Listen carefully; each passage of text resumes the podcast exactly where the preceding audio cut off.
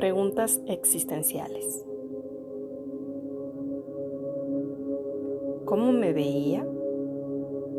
¿Cómo me veo hoy? ¿Y cómo me veré? El pasado significa que pertenece a un tiempo anterior al presente. El presente se aplica al tiempo o al suceso que transcurre en el momento que se habla. Y el futuro es algo que está por suceder o por venir.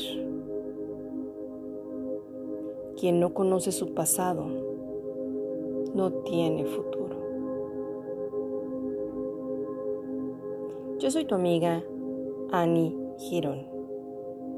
Gracias, gracias, gracias.